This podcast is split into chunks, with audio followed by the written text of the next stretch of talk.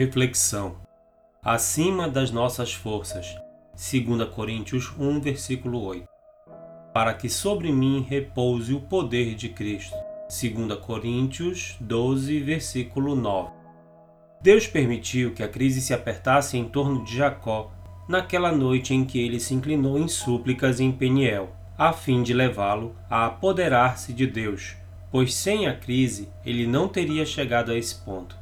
E por causa daquele lugar estreito de perigo, Jacó teve a sua fé alargada e cresceu no conhecimento de Deus, como também no poder de uma vida nova e vitoriosa.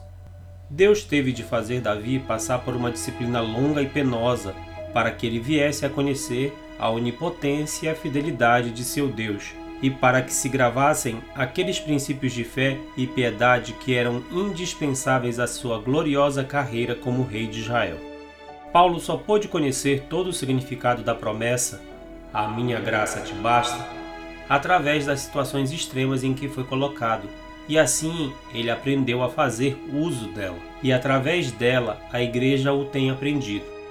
Só as provações e os perigos que atravessamos é que poderiam ter levado alguns de nós a conhecê-lo como o conhecemos e confiar nele como confiamos.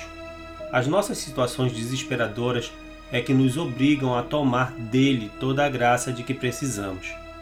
As dificuldades e obstáculos são os desafios que Deus lança à nossa fé quando encontramos obstáculos no caminho do dever. Precisamos considerá-los como vasilhas que a fé tem diante de si para encher da plenitude e suficiência de Jesus. E à medida que avançamos, confiamos simples e inteiramente nele. Podemos ser provados, podemos ter de esperar e deixar que a paciência tenha a sua obra completa. Mas no fim, acharemos a pedra removida do sepulcro e o Senhor esperando para nos recompensar em dobro pelo nosso tempo de prova.